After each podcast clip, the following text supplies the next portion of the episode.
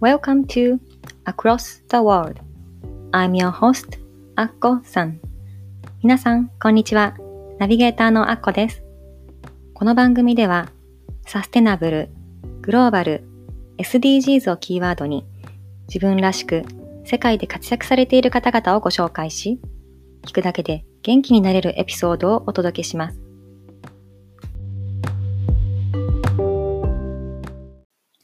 Welcome to Across the World Episode 8皆さん、こんにちは。Across the World 第8回目の放送へようこそ。ナビゲーターのアッコです。えー、先週まですごく寒い日が続いてましたが、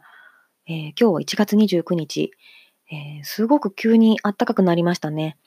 もうなんか、ジャケットなしで出れるかなっていうくらい、あの、暖かいですけども、え、昨日は10度なかった7、6、7度の最高気温が今日は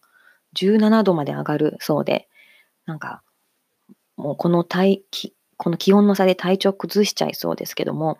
えー、皆さん、風邪などひいてないでしょうか？なんか私先週マスクを買いに行ったら、あの、軒並み近所の薬局でマスクが売り切れていて、あの薬局のおばちゃんが、もう、あの、どこの薬局も売り切れてるらしいわよって、あの、コロナウイルスの影響で、あの、でもまた入荷するからまた来てねって言われたので、えっと、翌日出直したら無事入荷されていて買えたんですけども、あの、なんかマスクも品薄になったりするほど、あの、マスクしてる人口も多いですよね。えマスク、あの、息子たちにもしていきなさいって言っても、いつも嫌がってなかなかしないんですけども、インフルエンザも流行ってますし、うん、今年は花粉が飛び始める時期も、あの、例年より早くなるそうなので、あの、しっかりマスクして、いろんなウイルスや花粉が入ってこないように予防したいですね。えー、私は実は先週インフルエンザにはなってないんですが、えー、風邪をひきまして、久しぶりに2日ほど寝込んでいました。えー、声がガラガラになって、えー、ちょっと先週本当は新しいエピソード出したかったんですが、ちょっと録音できる状態でなかったので、えー、ちょっと遅くなってしまったんですけれども、え、やっと治りまして、えっと、子供の学校の読み聞かせボランティアをしている当番が入っていたので、え、先日その読み聞かせ当番にも行ってきました。え今日はその、えっと、読み聞かせで読んだ絵本のお話をしたいと思います。えー、今回の読み聞かせで読んだ本、えー、R.J. パラシオさんというアメリカの作家の書いたワンダーという、えー、1200万部以上超えるベストセラー小説になったその小説の絵本版ワンダー、日本のタイトルはみんなワンダーというタイトルの絵本を読んできました。えー、こちらは2018年の6月にワンダー、君は太陽というタイトルで映画化もされて、日本でも上映されていたので、えー、みなご覧になった方もいらっしゃるんじゃないでしょうか。私もこれはどこかに行く飛行機の中で見たんですが、えー、ジュリア・ロバーツ演じるお母さんがとってもあったかかったっていう印象が印象があります。えー、今日久しぶりあ、今回久しぶりにその本、その映画の原作者がえー、実際にイラストも書いた本ですね。この本を読み聞かせをしたんですけれども、えー、絵本もシンプルでとってもあの素晴らしいメッセージが込められていました。えー、私が今回読んだ本ですね、えー、ぜひ聞いてほしいお友達がいたので、えー、息子にですね、私今日ママ読み聞かせに行くから、そのお友達と隣に座ってぜひ聞いてねっていうふうに言って、え伝えてから朝行ったんですね。えー、そのお友達というのが、えー、去年、息子のクラスにエチオピアから、あの、エチオピア人のお友達がアメリカから引っ越してきたんですけれども、その転入生と息子はお友達で、えー、しょっちゅう毎日のように放課後うちにも遊びに来ていたんですけれども、実は最近ちょっとその子がうちに遊びに来なくなっているんですね。で、息子になんで最近来ないの？って聞いたら、別に、みたいな、あんまり帰りによると怒られるからじゃないの？みたいな、ちょっとはぐらかされていたんですけども、えー、前回とか前々回、絵本の読み聞かせにそのクラスに行ったらですね、前はいつも隣に座って真ん中で二人ニコニコして絵本の読み聞かせを聞いてくれていたのに、ここ最近そのお友達が端っこに一人ポツンと座って、うちの息子は他のお友達といつものように真ん中に陣取って聞いていて、なんでだろうってすごく私は、うん、違和感を感じていたんですね。で、息子に、なんで隣に座って聞かないのって聞いたら、別にあっちがいいんじゃないの？みたいな、ちょっとまたはぐらかされていたので、ちょっと、な、どういうことって 聞いたら、どうやらそのクラスのリーダー格の男の子がですね、そのエチオピア人のお友達をなんか仲間に入れないそうなんですね。で、いつも仲良く遊んでいたうちの息子が、ん、なんだかそのリーダー格のお友達にいい顔をしたいのか、その、その子と遊んでいると、そのリーダー格の子に仲間に入れてもらえないからなのか、きっと子供の中でもいろいろあると思うんですが、何かの理由で一緒に遊ばなくなったみたいで、私はすごくそれをなんだか、うん、悲しいなと思っていたんですね。で、このみんなワンダーというこの絵本、えー、最初のところにも出てくるんですけども、えー、これは一人一人違ってみんな素晴らしいっていう、えー、メッセージが込められているんですね、えー、この本の中にも肌の色も髪の色も歩き方も話し方もみんな違う。みんなワンダーっていう言葉が出てくるんですね。で、地球はそんないろんな人がいられるくらい大きいんだっていう言葉も出てきて、すごくその多様性って豊かなことなんだよっていう、みんな違ってて、それで当たり前なんだって、みんなそれでいいんだよっていうメッセージが込められていて、で、この絵本はその主人公の男の子が語る口調で書かれているんですけども、その主人公は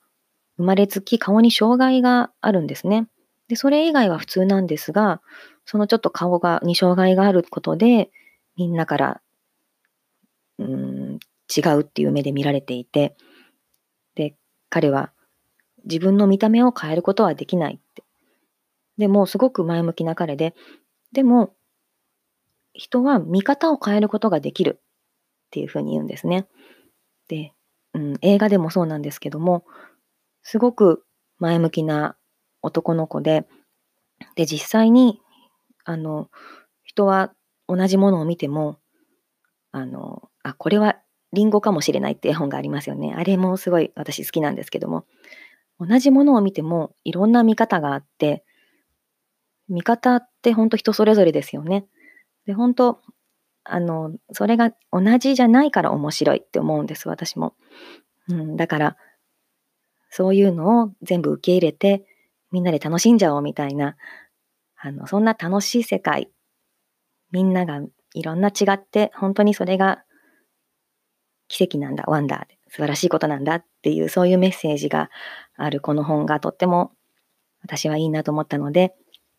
うん、この絵本のメッセージが届くとみんなに届くといいなと思ってこの本を読みました。で、実際その読み聞かせの日ですね、えっと、私がお願いした通り息子とそのエチオピア人のお友達隣に座って久しぶりに真ん中で聞いてくれたんですね。で、あの、その後も休憩時間も一緒に遊んだみたいで、うん、なんか自然にそうやってまたみんなと輪の中に入って遊んでいる様子を、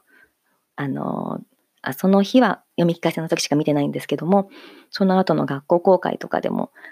みんなと自然に話している姿を見れて、とても嬉しかったです。そのエチオピア人の男の子がちょっと仲間に入れてもらえなかったみたいなのは、まあ、いじめとは言えないレベルの、まあ、そのクラスの、まあ、よくあることみたいな一部のちょっとした出来事なのかもしれないんですけれども、あの、本当にちょっとしたことからそれが本当に激しいいじめに変わっていったりする危険性も含んでると思うんですよね。で、私はいじめられた経験はないので、そのうん、いじめられる辛さとか、そのいじめられて学校にも行けなくなるような子供の気持ち、まあ、実際私が自分の経験としてはわからないんですけれども、うん、せめて息子には、そういういじめとかの仲間外れみたいなのに加担する人にはなってほしくないなって思っています。なので、うん、息子にはみんな一人が違って、一人一人違っていて当たり前だし、おかしいと思うことがあったら、黙っていないで、それおかしいと思うよって、スラッと、さらっと言ったらいいよって。で、そういう、うん、偏見とか、ちょっとおかしい見方をしているような子には、あんまりこう力づかないで、あの、そう、歯向かうこともないけど、そういう人とは関わらないようにしなさいって、自分が正しいと思うことを、あの、少しでもいいから伝えて、そうじゃない考えの人とは仲良くする必要はないっていうふうに私は言ってます。で、うん、私が最近も読んだ別の本で、えっ、と、僕が14歳でカナダ名門5大学に合格できたわけっていう、えー、小大川、大川翔くんの書いた本があるんですけども、その中にですね、うん、いじめやパシリにされるリスクをどう回避するかっていうところがあったので、えっ、ー、と、ちょっとそれも紹介したいと思います。えっ、ー、と、これはですね、えっと、いじめっていうのは異分子がターゲットになるっていうふうに彼も書いています。これは異質なものを排除しようとするストレス解消で弱いものをいじめるっていう、そういう、うん、ストレスを持った人がこう弱そうなやつをいじめてストレス解消していくっていう、そういう悲しいループみたいなものが、うん、実際いろんな学校でも起きていると思うんですけども、うん、この、えっと、大川翔くん、えっと、カナダの大学、まあ、高校にも行っていたんですが、えーまあ、平均身長くらいのサイズの彼なので、やっぱりあの西洋人の中に入ると小さめですよね。で彼も自分自身ターゲット、いじめのターゲットに合う状況はたくさんあったと思うって書いています。でも実際彼はいじめには合わなかったそうです。でなぜ合わなかったかって自分で分析してるんですけども、彼はまあ、運が良かった っていうふうに書いてます。それと、常に未然に回避していたそうなんですね。で、あの、いじめに実際あってそれが始まってしまうと、それを解決するのはすごく難しくなってきてしまうんだけども、それに対処ができれば、それを未然に防げることができれば、それに越したことはないっていうふうに書いています。で、それで彼がどういうふうに回避したかっていう方法が私は、お、これいいなと思ったのでご紹介したいんですけども、彼はですね、やられたらすぐに反撃する対処法で未然に防いだそうです。このクイックレスポンスがいじめへの最大の防御っていうふうにあの言っていますね。で、彼は空手をしてたそうなんですけども、空手に先手なしっていう言葉がありますが、あの空手は先に仕掛けたり、先に攻撃するのはダメなんですね。で、攻撃された瞬間に反撃する訓練をするんです、空手では。うちの息子も習ってるんですけども、あの、そういう精神的なことも空手で学んでくれたらいいなと思ってもいるんですが、えっ、ー、と、例えばですね、足を踏んづけられたとしましょうって。あの、その時に、あ、踏んづけられた。あ、こいつ俺のこといじめてるんだってなんかこう、へへペションってなっちゃうと、そこでまた、えこいつ、またいじめてやろう、また踏んでやろうって他の子も面白がって踏んだりして、いじめに発展したりすることもあると思うんですけども、えっ、と、彼はですね、あの、この大川翔くんは、実際踏んづけられた時に足を、あの、その男の子に、こう、脇腹にこう、突きを一発食らわせたそうなんですね。で、あの、こうやってやられてすぐこれやり返して、向こうが、おって、あ、あごめんごめんみたいな、その場はそれで終わったそうなんですけども、うん、あと、なんか背が低いことをからかって、逆に背が高い高いってこう歌ってバカにされた時に、その子に、お前は脳がでかいでかいって歌って反撃したそうなんですね。まあその逆を言いたいので、お前はバカだっていうことを 暗に言ってるわけですけども、そうやって言われてすぐ言い返すことで、相手も、お、こいつやるなっていうふうに、あの、その、それ以上には発展しなかったそうです。でこれを何もせずに放っておいたら、必ずエスカレートするだろうっていうふうに、その、大川君も書いています。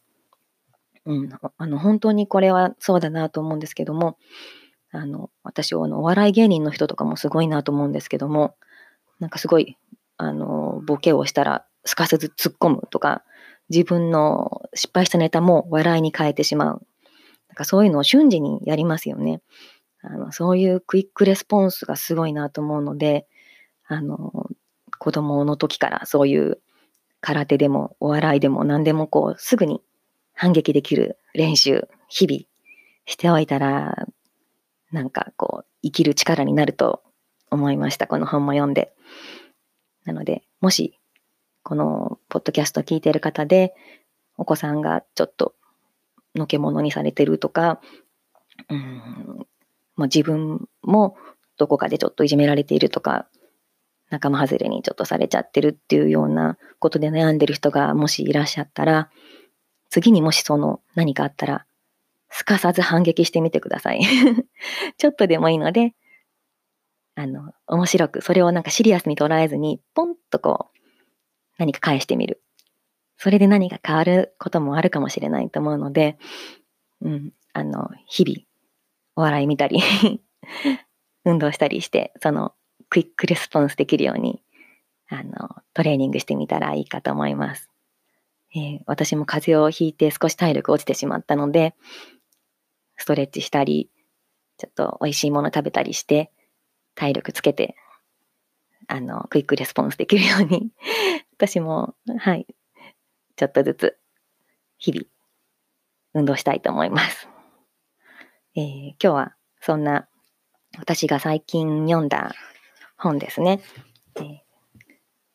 その 2, 2冊の本のご紹介をしました。第8回目のエピソード8はいかがだったでしょうか、えー、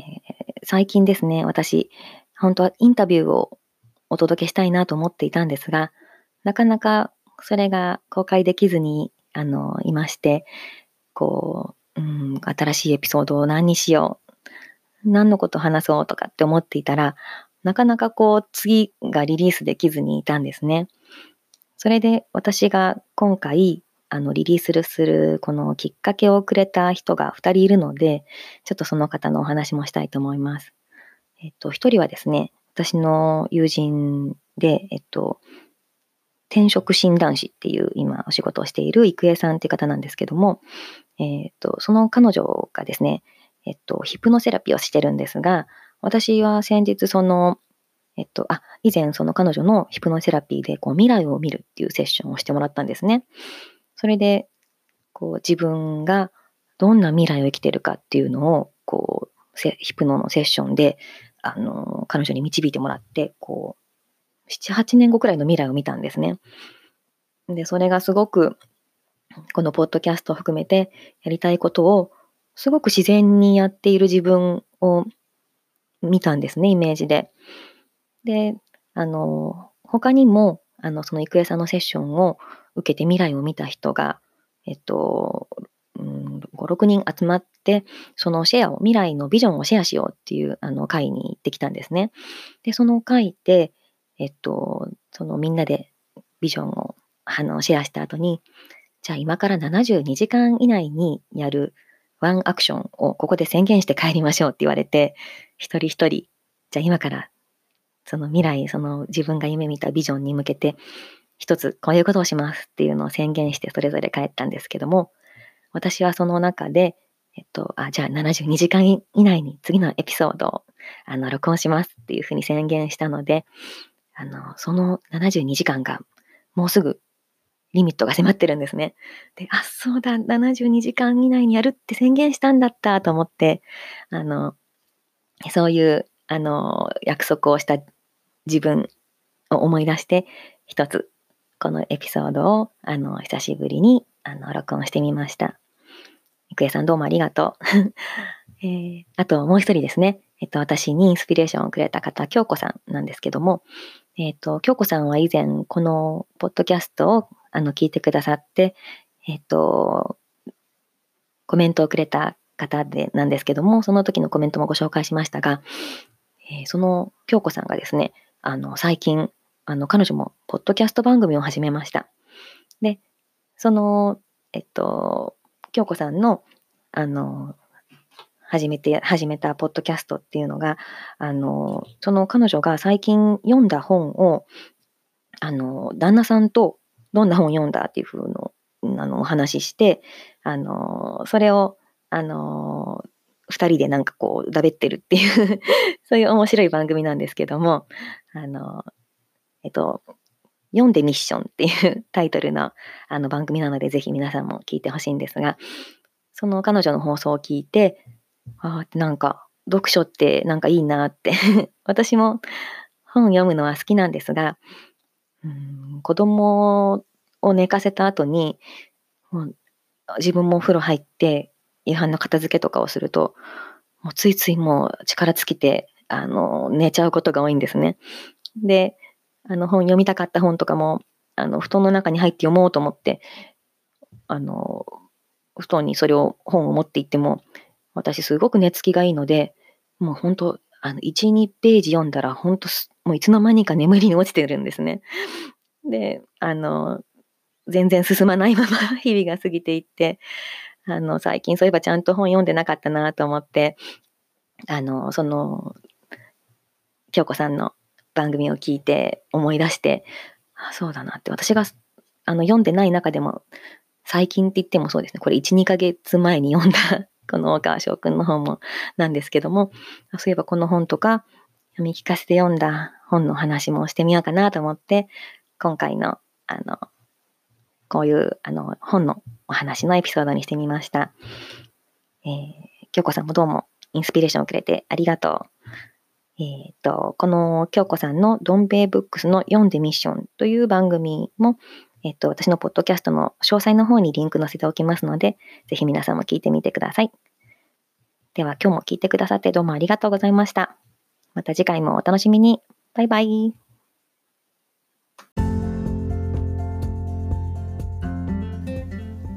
Thank you so much for listening today's episode. 今日のエピソードはいかがでしたか？ぜひ皆さんからのご意見を伺いたいので、番組ホームページ www.acrossg.net こちらからご意見、ご感想をお聞かせください。番組の Facebook グループもございます。Across the World Community というのがございますので、ぜひご参加ください。番組の登録もお忘れなく。この番組を楽しんでいただけたら、ぜひお友達にもご紹介してくださいね。昨日よりもちょっと誇れる自分に。では、次回もお楽しみに。